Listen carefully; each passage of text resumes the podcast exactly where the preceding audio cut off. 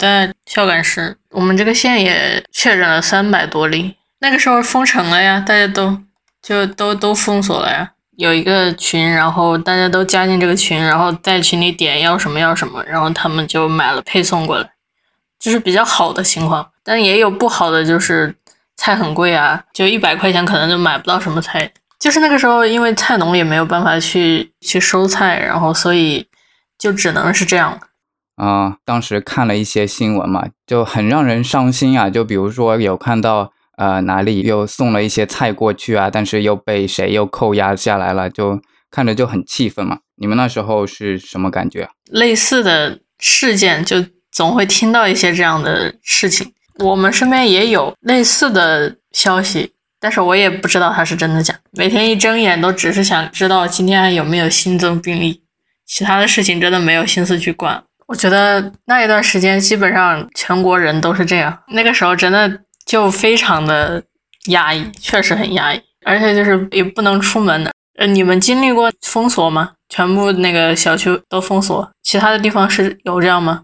有也有，嗯，就是你们是那种留一两个门出入，然后进出测体温，对吧？然后每家派一个人出去买菜，就这种。我们还要查的更严一些。我们那边大概有快一个月的时间是，除非必要工作，就是你让工作单位开证明说你必须去工作，然后否则就是不能出小区门的。我们反正是就也是就是除了工作，其他是都不准出的，不是不准出小区门，就是基本上就不让，基本上就不出门。而而且那个时候也确实就是必须的时候出趟门，然后去拿菜啊什么的出趟门，然后回来也也很紧张。我天津这边没有你们那么严格，我记得当时是封了小区，但是说可以出门，就是有那个出入证嘛，嗯，让你出门你都不敢出门，拿快递就跟打仗似的，拿完了赶紧回来，回来了以后呢就赶紧脱衣服，衣服也不敢放床上，哪儿都不敢放，只能就是说挂起来或者是什么的。我不会做饭嘛，然后我就买外卖，买外卖就是本来就得。到那个拿快递那块儿，就是走一段距离才能到拿完。拿完之后，就是回来以后，就是也不敢，就是说直接吃，然后就把所有的东西都倒到碗里面，然后加热一遍。完了自己还得去洗一趟澡，然后洗完澡完了加热完东西才敢吃呢。这个从买外卖一直到吃上这外卖，怎么着也得有一个半小时。真的，一点也不夸张。吃穿住行都成了问题。胡子当时就比较焦虑了，是吧？对我，我，我，我，我，我当时非常焦虑。我本来我就是，我觉得大家都很焦虑，都都很焦虑。那个是很焦虑。就比如说，现在北京出了有几例，那四个了。对，然后大家现在又开始四个了，不是三个吗？不是，昨天出了两个是东城区的，然后今天又出了两个是平谷区的。是，大家又开始焦虑起来了。今天我家楼下就是我去买菜嘛，买菜的时候呢，就是好几波人啊，就是说我从我家门出家门到菜市场这一段距离，好几波人都在说，啊，北京又多了一例，北京又多了一例。想象一下，汤汤他们正在武汉中心的时候，那时候听到呃一例又一例，一例又一例，那那时候就不是一两例的那种，就一天好几百的那种，就非常吓人。我问个稍微大一点的问题啊，就是说，你看，像刚才都说了，那个心情特别抑郁，特别是就是在微博那种时候，就已经像哎，就各种公众平台就已经变成了就各种负面消息的那个垃圾场。呃，说的不好听，也就是垃圾场。然后就是每一个人，哪怕你只是瞥一眼，都会把心情立刻拉到谷底的那种状况。但是就是因为是星际迷航的观众，或者说哪怕只是爱好科幻的。就是平时至少也是对人类这个 还是有心存，就是不太好说是什么，就是比较高的期望吧。就不管是对医学水平还是什么，当然汤汤本身是学医的，可能就是对这方面还就是比较实际一点。然后就是有没有就是会因此觉得就是说理想跟现实差距过于巨大，然后导致很拉垮，然后就进一步加深了这种就是心情的那个不平静的感觉。倒是没有说因为这个理想与现实差距过大而导致情绪不佳，但是呃不是，就是而导致情绪恶化吧？因为情绪确实是很不佳 那个时候，但是就确实会想，如果是 ST 的世界的话，出现这种病毒，当然肯定不是新冠肺炎病毒，其他的某一个未知的那种病毒出现的话，就是会怎么样？就会想这样的问题。其实那个时候感到愤慨的一点就是，S 七的世界里面，它有一点，我觉得可能是我们未来很多年都没有办法实现的，就是确实是没有官僚主义。嗯，出了问题的时候，呃。当然，可能我发现，在发现号里面，还有在皮卡德剧里面，嗯，心莲好像也变了，对吧？嗯。但是在经典的 classic track 里面，心莲他总是能够在第一时间做出很正确的决定和举措，他不会去隐瞒消息或者说隐瞒真相。我们经常能看到的一种情节就是前方的舰长们，比方说克克啊、皮卡德他们，呃，遇到一个什么事情，然后发给心莲一个报告，阐明我们的计划。然后新联就给他们全力的支持，就没有那种说这个问题我们还需要讨论、开会商量这样的。就你感觉到整个组织是非常效率非常高的。然后这个确实在当时，我是觉得可能目前人类还是是没有办法实现的，而且未来很长一段时间也没有办法实现。就是之前不有个段子，微博上说那个我们现在的这个宇宙也已经走向了那个。镜像对镜像宇宙，这个在新冠的时候我倒是没有去往这个方面想，但是最近最近美国的那个黑人被警察暴力执法事件，然后就最近的世界倒是给我一种 往镜像来走的感觉。但是就是如果只看新冠肺炎的话，我倒是没有觉得，因为那个时候我只是觉得这是一个人类面对的巨大的考验。但是结合最近一段时间的新闻。就确实觉得，嗯，在那个时候我们只是关注国内嘛，那个时候国外还没有爆发，对，国内已经够糟心了，嗯，然后现在国外爆发以后，嗯，我们也看到那个什么航空公司都把航班都停飞了，航线都切断了，外贸啊这些方面肯定也会受到影响，然后再加上看到各国在这个合作抗疫方面也并没有合作，反而是因为这件事情变得很 对，嗯。就互相对立起来，对对，变得对立起来。是，然后从这个时候才开始觉得，就嗯，人类这个离星际迷航的这个啊精神文明层次还差很远。对，然后还有就是，嗯，因为我们这一辈人就是九零后吧，嗯，就从我们出生开始，我们用我们上一辈的话说，我们是。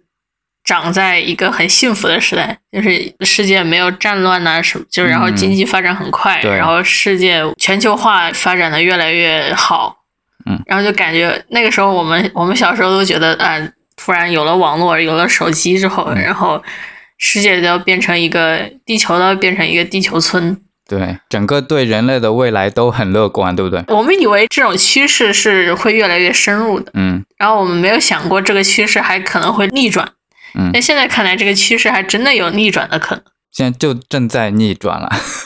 对，这就有点毁三观。我们换一个角度来看，就是说，因为现在慢慢的，大家还是从这种那个比较沉重的心情中走出来了嘛，就大大体上是走出来了嘛。就个人，比如说就堂堂个人的话，大概从什么时候开始，因为哪些事情，然后开始逐渐恢复了信心的，或者有没有恢复过？嗯，怎么说呢？这个。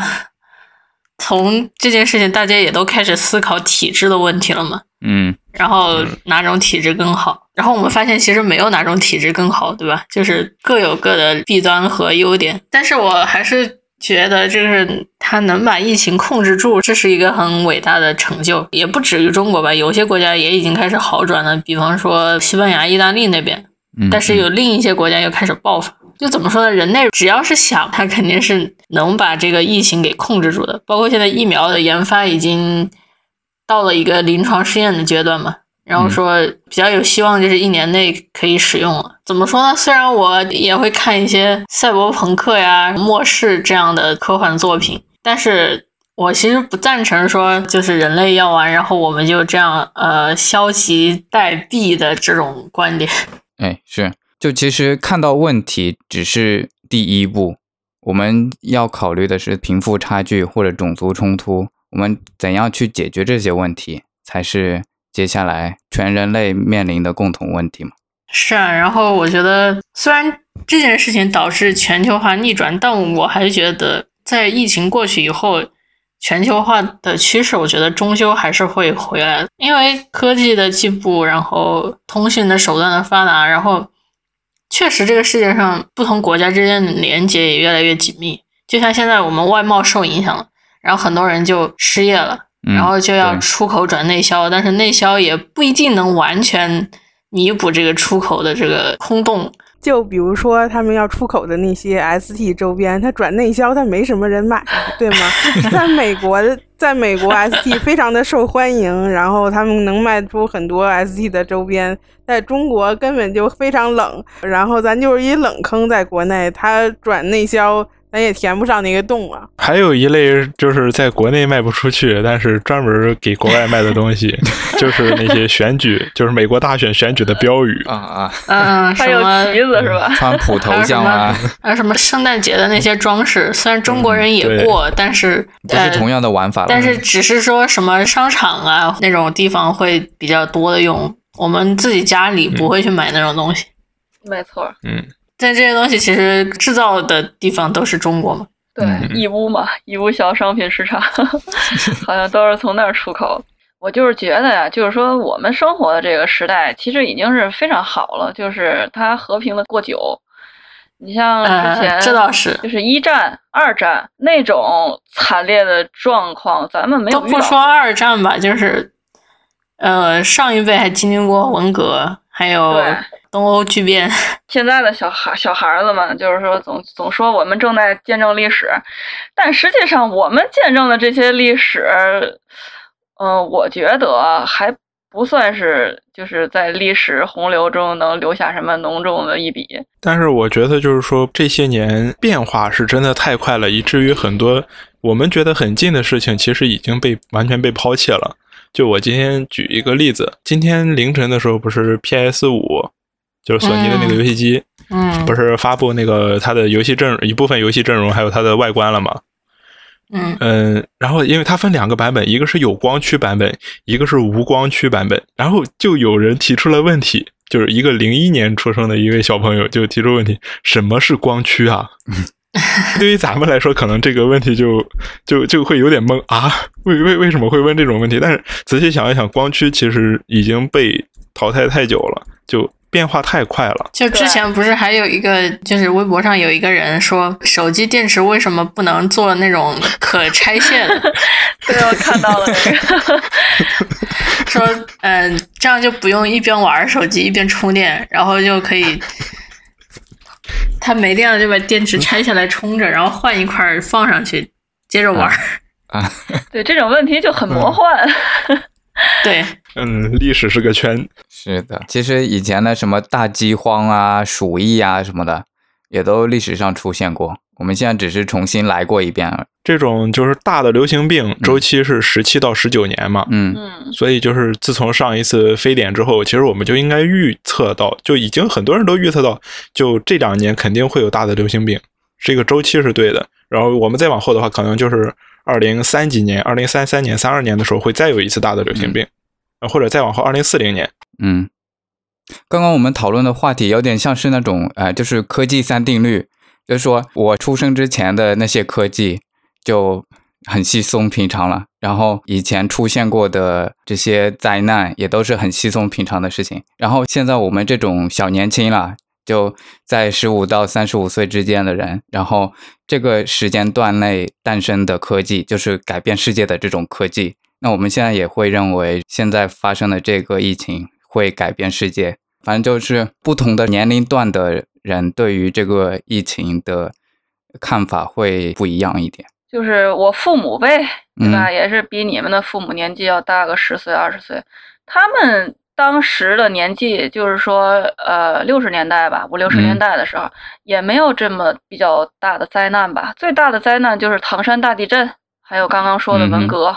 嗯哼，当然，文革说实在的啊，是我父母是还是小还是小孩子、小学生了。真正的大事件，他应该是在民国时期出生的人，他们经历的真的是，就说我们现在人是难以想象的那种生活动荡。二战时期嘛，就说我的父母经历的已经是比较美好的这种生活，当然那个时候人都比较穷嘛，就说就中中国来讲的话，那个年代还是非常穷的。就是说我父亲出生那年正好是大饥荒，就是说没有饭吃那个年代，就是从出生就没有没有饭吃。然后呢，就是说我们出生就是非常的幸运了啊，就是说你像我是八零后。八十年代出生的人，小的时候物资也是比较匮乏，但是说，就是说跟现在的孩子们比是比较匮乏的。但是那个时候，我觉得我也没缺什么，比较，呃，就是反正大家都匮乏。现在的小朋友们，说实在的，就是比较幸福了，就是说从小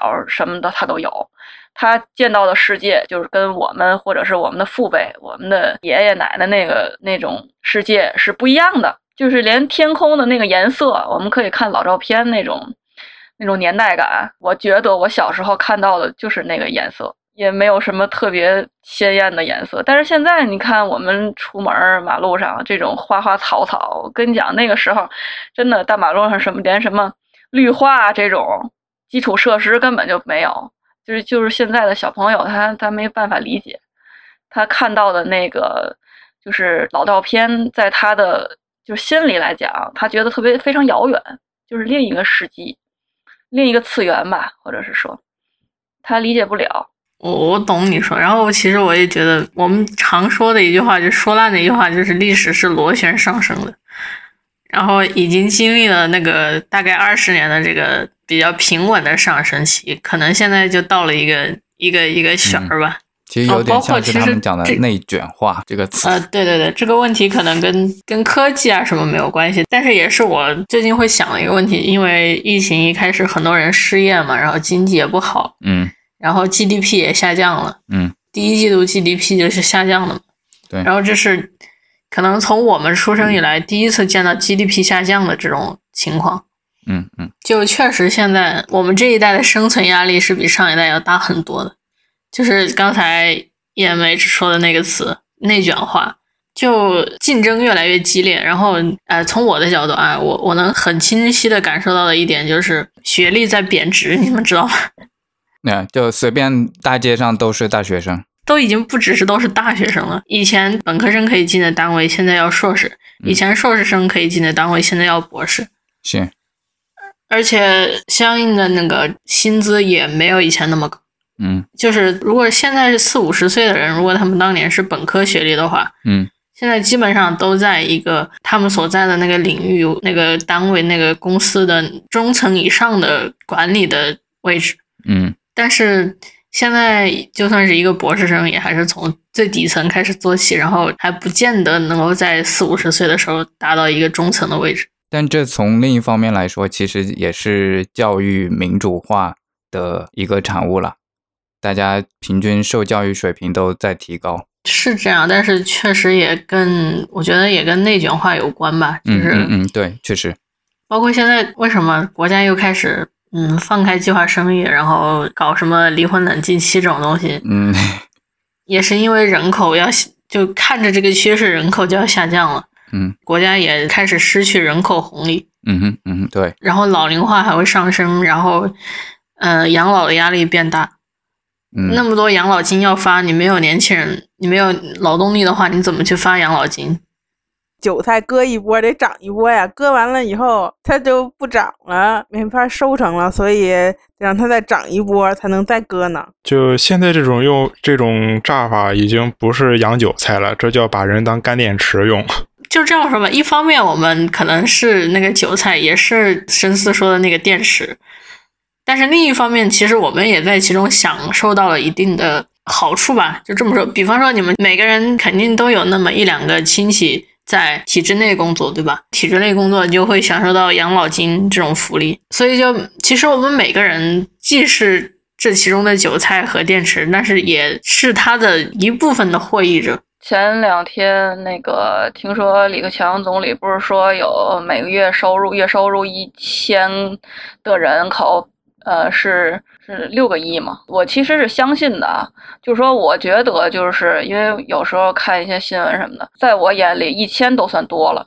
有些就是说真的是贫困人口的那种，他的年收入是两千，就是说六亿人口一千的那个月收入，就是已经是。在这么大的人口基数来讲的话，就是有些人可能他不相信，因为现在还是那句话，有些孩子们生活太过于优渥了，他生活的那个就是他从出生就是什么都有，什么都见识过了，就比我们这一代人，你想他一出生就有漫威电影，就有 3D 电影，我们是从 BB 机时代，从大哥大时代，跟他们的眼界是不一样的。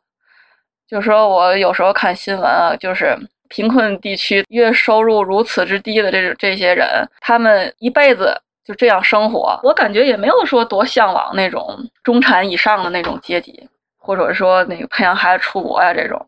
当然也肯定也有了，但是有些人一辈子他都没出过他那个村子，当然他也可以自给自足，这个也是没问题。但是我觉得啊，就是说疫情好多人失业，我记得就是说前几年我不记得哪年了，一七年、一八年有个新闻，就是说那个山东那边有农民嘛，贷款三十万种地，那年就是发大水这种天灾，天灾了以后呢，就把他的那个菜地都给淹了嘛。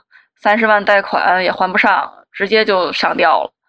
这才是我觉得这个就就怎么说呢？有点儿就是真正的民生吧。你可能祖祖辈辈就没出过这个地方，你出生在那个地方，你只能在那儿生活，也许也没有见过外面的世界，就是也不知道可以换一种生活方式。所以呢，他就只能说是种地呀，这种农农农业的生产。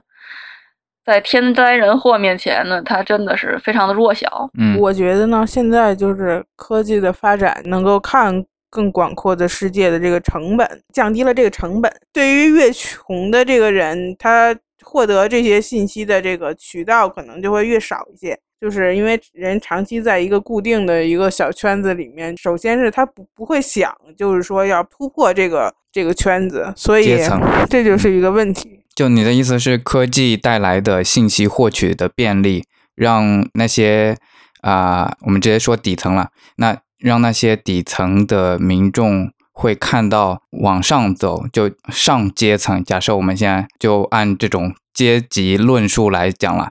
那看到上一阶层的生活的好处，然后他们会觉得不幸福。就是这样说吧，就是说我们现在打工生活吃得上饭的这些，对生活基本上无忧无虑的。但是我们看王思聪是什么样子呢？就是说你想象不到那种，就是我们会看到王思聪非常有钱，但是有钱人的快乐我们想象不到，买买 LV 的那种，就是遛狗绳也好什么的。嗯，但是我们不会过那种我们。就是没办法想象啊，明白吗？就是说这种，我们就说吧，就是比较底层的那些人，他在他那种生活环境下，就说身边所有的，比方说这个村子的所有人都是都是他这样的人，嗯，他就是说他很难，如果说他不励志的话，就是比方说就考到大城市啊，或者是那个上个就是比较比较顶尖的学校的话，他是走不出那个圈子的。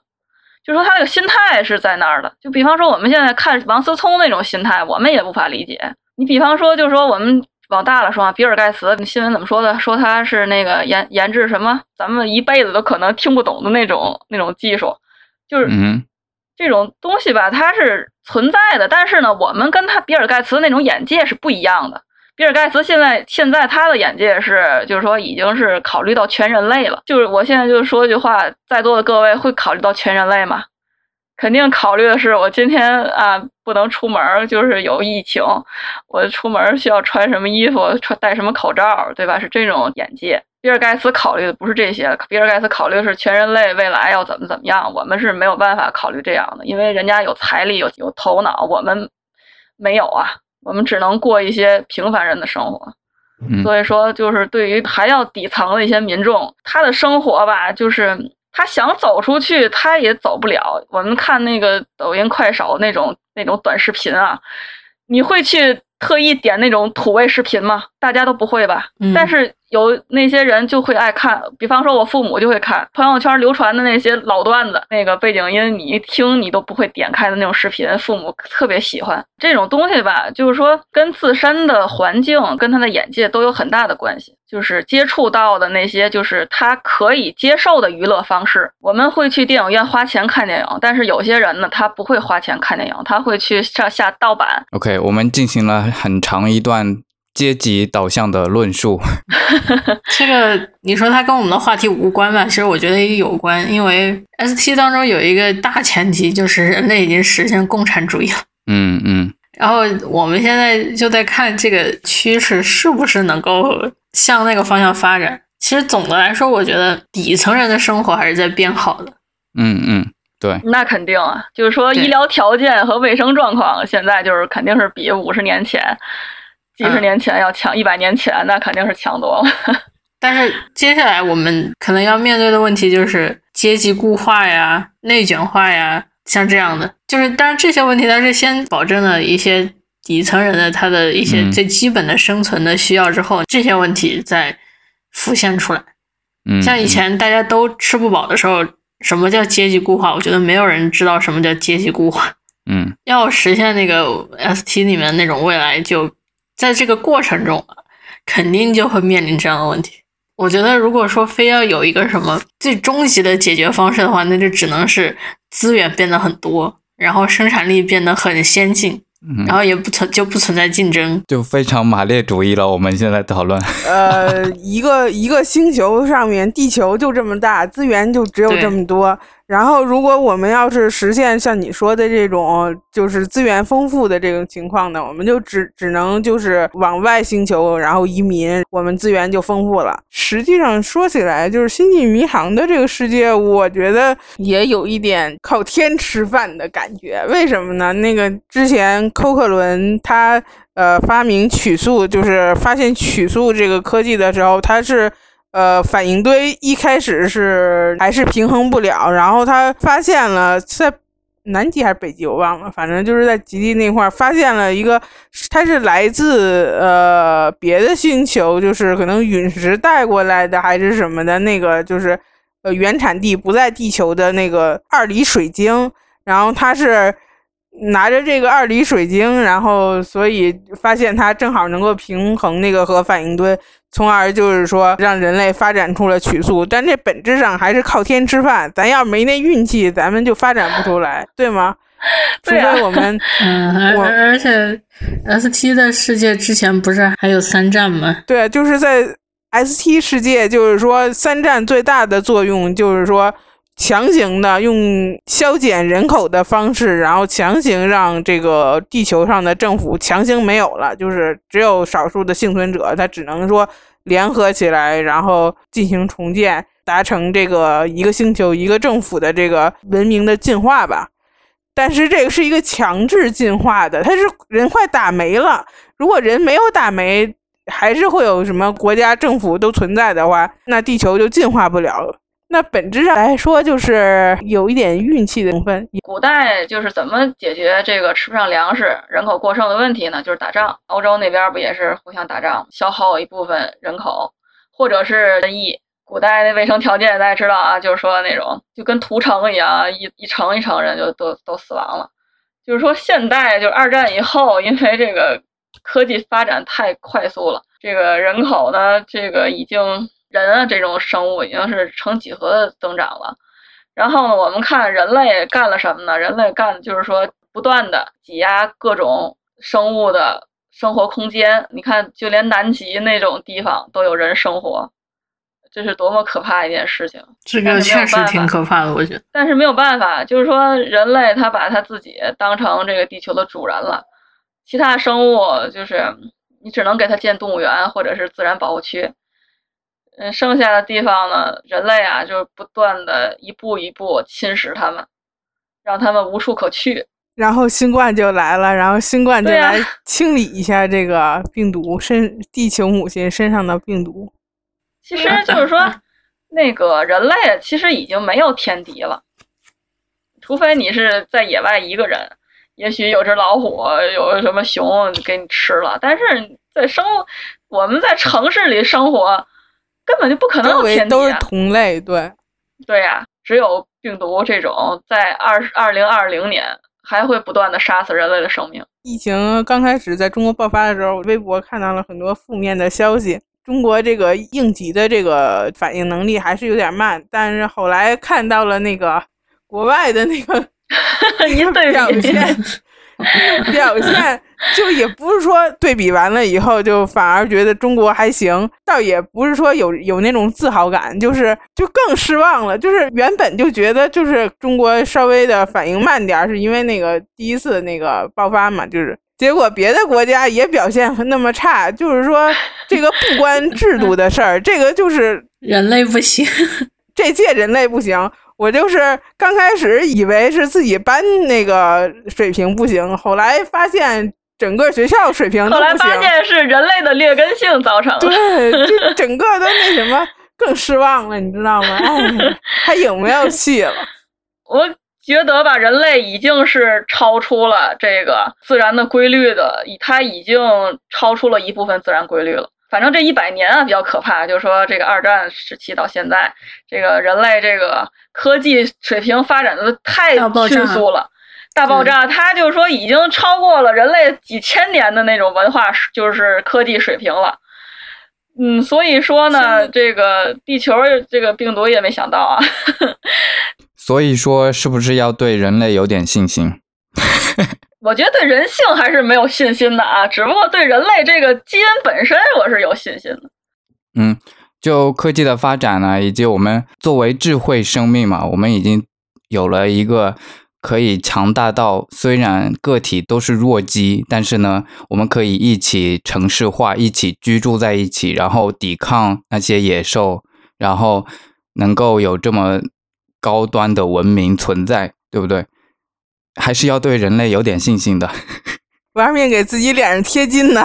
是是是是是，我我自己对人类的看法是，就是说人类本身这种玩意儿是一玩意儿个就是比较比较比较低贱的东西。哎，但是既然我们能够想象出那么美好的一个东西，我们能够想象出一个很美好的世界，然后为了这个世界多多少少去努力一下，嗯然后把这个美好和这个比较肮脏的部分揉一下，我们的存在就比零多上那么一点点，朝正面的方向多了那么一点点。我觉得就多上这么一点点，就足够让我们继续去努力下去了，就哪怕只有那么一点点。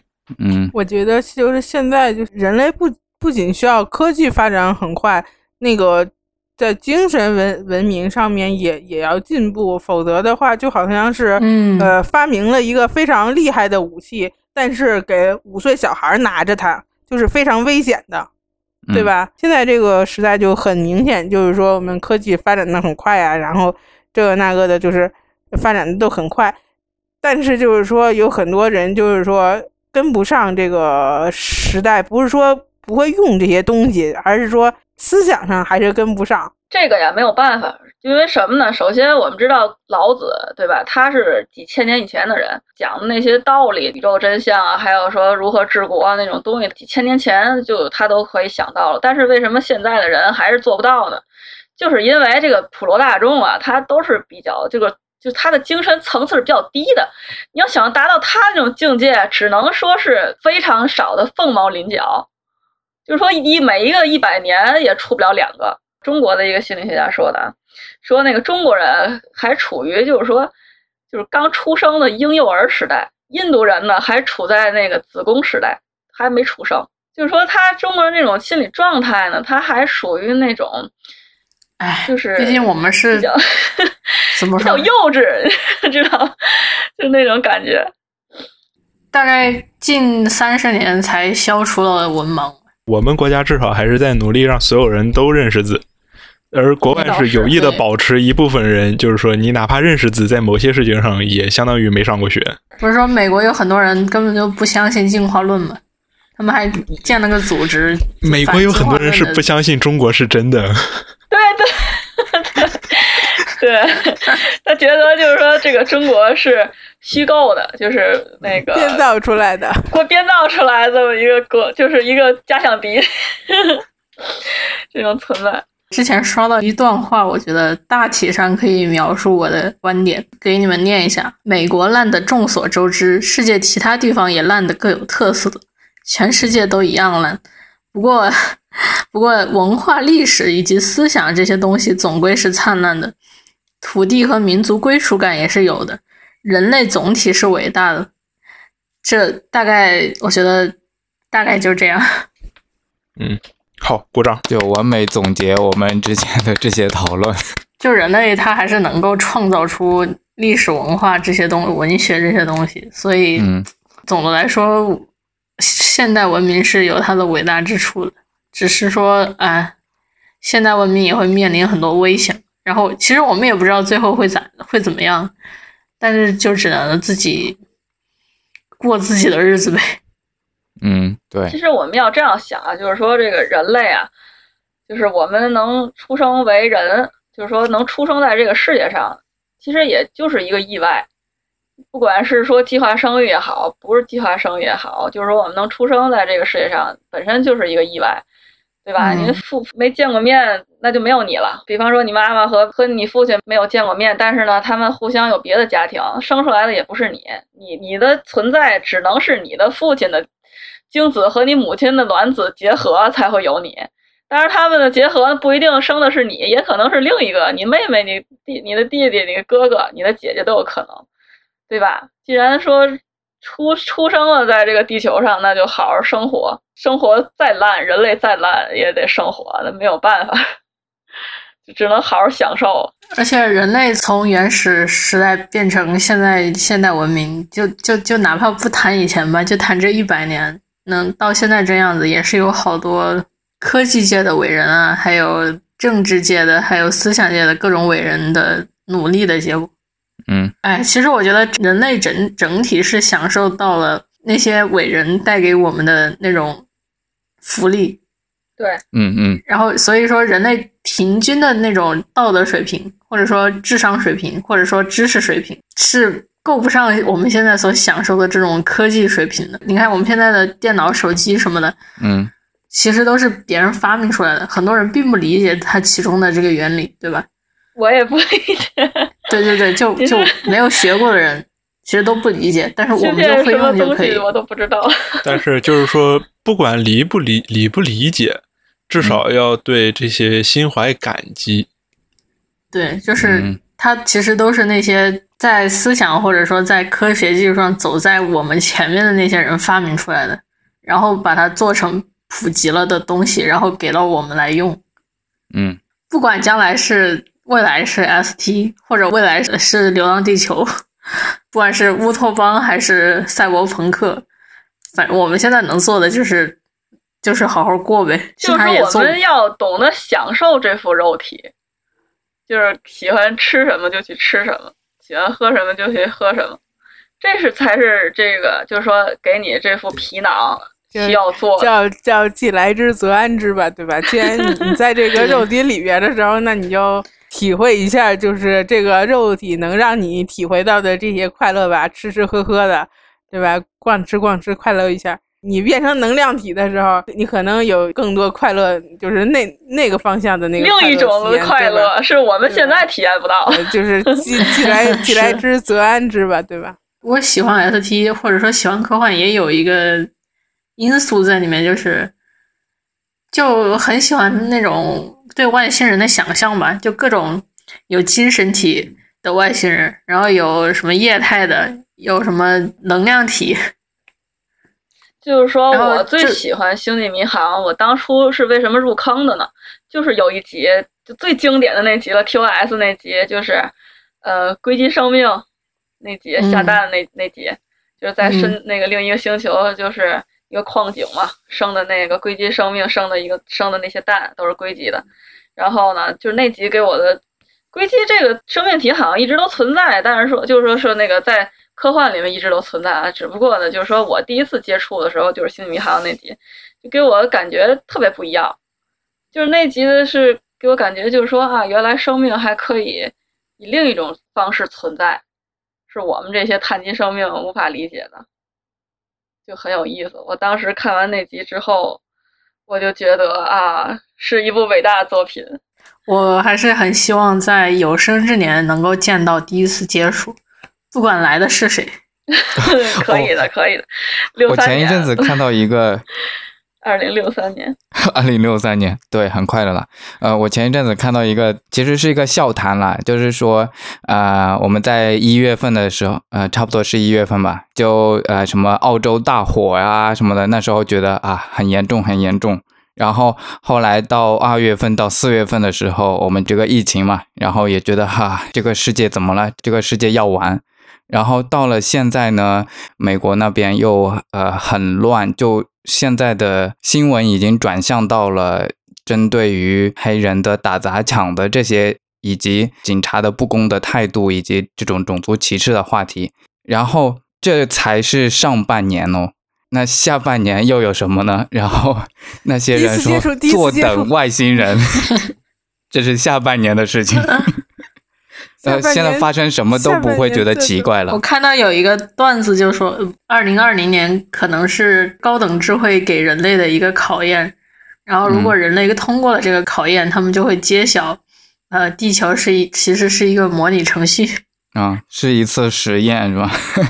对对对，嗯。哎，汤汤，你刚刚讲你作为个体啦，然后你说，哎，我们就只能好好享受生活。你有什么具体的计划、打算或者改变吗？对我来说，就是现阶段就是好好学习呗，然后毕业找工作，嗯，然后经济独立之后就做一些自己想做的事情，比方说去一下呃 SDCC 这种漫展，嗯，拉斯维加斯的那个 ST 大会这种都在那个。人生的 to do list 上面，嗯，就是完成接下来的 to do list，让自己开心一点。是的，疫情好像对于二零二零年来说只是个开头，只只是个序序幕的样子。咱下半年还就有坐等第一次接触呢。对，坐等第一次接触。因为微博上不是也有一个问题嘛，就是说 ST 粉和非 ST 粉。在疫情当中有什么区别呢？其实有什么不一样？其实也没有什么，就是说稍微有有一点就是心理麻醉剂，实在不行就对这个世界太太失望的时候就刷几集 ST，然后呢麻醉一下，知道不是真的，但是呢也麻醉一下，就好像那个毒品一样，对吧？嗯，就看一下美好的未来是什么样子。呃，然后还有一个就是。就尽管现实是那个样子的，但是但是你知道，呃，曾经五十年前到差不多二十三十年前，有一群那个创作者创造出了这么一个作品，嗯，然后你会觉得人类的那些人类的思想文化里面还是有值得喜欢的东西的，嗯，人间值得，未来可期。倒也没有这么积极，但是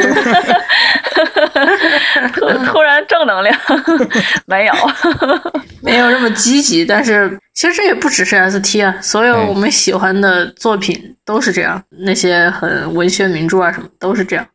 嗯嗯，是，就是说这这次的疫情啊是非常严重的啊，对对全球都有影响。但是说呢，在疫情之中呢，也是有一些。呃，小小的福利在的啊，就是有一些好处，比方说，就是说各各家的爱豆明星们，他们都不花钱，在网上你都可以看他们直播，这种还算是有一些苦中作乐吧。还有一些就是比较有福利的地方吧。就是说这些上网课的，上网课他没办法去教室教了，只能在网上教，所以呢就便宜了我们这些听不了老师上课的这些人，成年人 也可以听一些比较有意思的东西，还算是比较好。纯粹的在那个世界末日期间，在地下掩体里边 苦中作乐的那种画面。对，因为我们呢，毕竟是属于怎么说呢，不是特别忠心的那些人，所以呢，他这个焦虑感可能没有说在像汤汤这这样。哎，对，因为我们毕竟是就局外人嘛，然后苦中作乐，其实我们觉得也还 OK，然后刷刷剧什么的就苟着嘛，对不对？那你们在风暴中心的话，那时候一个是有没有心情去做苦中作乐了？然后是不是有偷偷的做一些苦中作乐的事情？嗯，虽然说很焦虑吧，但是大致上还是没事干的时候就会点开剧啊什么的来看，就是还没到那种什么都不想干，就只盯着新闻的那种程度。至少就因为至少我我们家还就是还有菜吃嘛，然后什么的，就基本生活还有保障。但是我觉得这个问题你们可能得采访一下，就真正经历过那种菜也买不到，嗯。然后，比方说楼上楼下都有确诊病例的那种，我不知道如果是活生活在那种环境下会不会还有心情去苦中作乐？如果是那种情况，可能就真的因为也没有吃的嘛，然后就然后就尽量就就躺在床上，然后尽量减少活动，然后就吃吃的少一点，然后菜就可以呃维持的久一点。我们小区有一个楼，就是同一个楼门里边，先是三零二确诊了两个人，后来五零二又确诊了两个人，后来我就想那四零二什么心情？楼上楼下就全都确诊了，还有人说，呃，那个就是住在这个楼的，就是这个病例这个楼对面儿，呃，对面楼的说那个四零二，就是说那那天隔着窗户看见他了，那四零二还看起来挺好的，还那个就是该干嘛干嘛。完了，我我他在群里一说的时候，我都觉得。哎呦，人家这个心理承受能力就是 就是不一样。你都隔两栋了，都吓成那样，人家就就夹中间都没事儿。就是不一样，就是人心理素质就是不一样。哎呀，前两天说，这两天又又说又来了四例，我整个人都什么时候才是个头呀？饶过我，我接待的。明天上午十点钟，嗯，那个接受采访的那个人，我我就特服，他也是武汉的，他在那个问卷里边说心情还是挺乐观的。我看第一反应就我五体投地呀，嗯，当时在这种那种情况下，在风暴中央一样保持乐观，然后特别乐观，完了我我我这就简直就是对我来说不敢想象，你知道吗？我也不在风暴中央，我都。觉得这马上要不行了。呃，你看啊，我在天津，就是说那个天津病例不是很多，确诊病例当时爆发也不严重。就是说我当时那个二三月份是吧？就是说感觉那个时候焦虑到睡不了觉，天天就一宿一宿不睡觉，只能白天睡，这多可怕的事情！等后来才慢慢好一点儿。咱这个年龄段，其实我我按照我个人来说，我觉得虽然就是说反应不算快，但是就是说不是特别慢，就是还是提早就是呃戴了口罩的。但是就是当时感觉最无力的就是什么呢？就是你想要说服你身边的长辈，让他们也戴，因为这个非常严重，但你怎么说都说不就说不通，你怎么说都说不通，然后你就感觉我再注意。他们不注意，我怎么说不通？我如如果我说不通，他们他们不注意，他们传染回来了，我也就完蛋了。就 这个确实没有办法，这个家庭成员就是说感觉特无力，就是说什么呢？怎么就他们就不理解呢？就感觉就当当时感觉最无力的其实是那个，但其其他的还好，就是说在自己的方面就还行，因为自自己就是知道。呃，事情的严重性之后，就是防御的措施还是该做的、需要做的都做了。但是，就是自己光自己做不行，就是最费劲的，就是你还得催着家人做，特别是长辈啊。呃，就是不见棺材不落泪，就真的是天天天就为为这事儿，就是苦口婆心的劝也没用。后后来那个等到了中央电视台都开始那什么说这事儿那什么了，才好一点儿，才终于信了。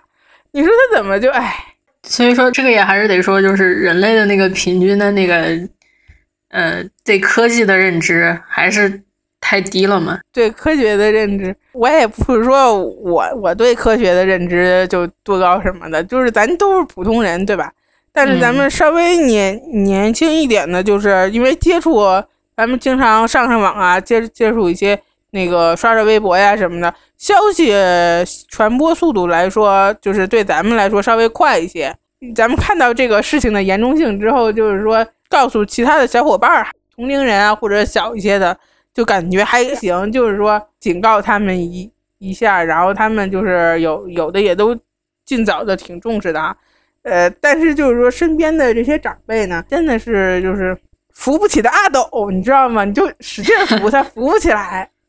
就是当时感觉无力是那样的，哎，这个你也太悲观了。这个我们上一期节目说过了，实际上人类在面对这种大灾难的时候，就什么瘟疫啊、地震啊、癌症啊这种，首先第一第一个脑子里想的潜意识想的是那个否定，就是说他不管你意识觉得多严重，你的潜意识都是否定。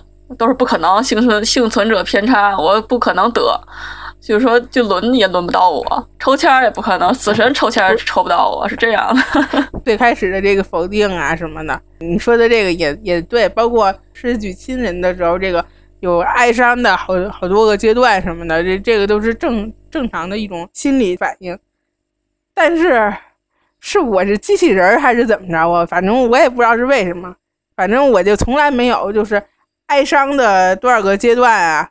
呃，我也有过直直系亲属去世但，我哀伤的多少个阶段根本就没有，没有啥也没有。疫情来了，这个先是否定，完了在这个阶段啥也没有。我可能是个机器人儿，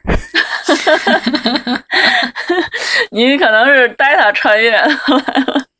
嗯，我就我我可能是活体 data。胡子肯定是把自己自动带入了红山的那种那个设定，就觉得自己很肯定是不会侥幸的，肯定是有什么事儿先发生在自己身上。宁可多做了一些，也不能少做，是的，？是的，就有有利于保命。你想，你想红山如果都这么想，那他红山他就不会去去出任务了，然后他就不会死了。所以说，就像我这种人，就属于哪种？就比方，就是比方说那个《生化危机》来了，我就是第一批被咬的那种人。然后啊，就像那个主角，主角团永远都是咬不到他。那我们今天差不多了吧？嗯，今天聊的太长时间了。拜拜。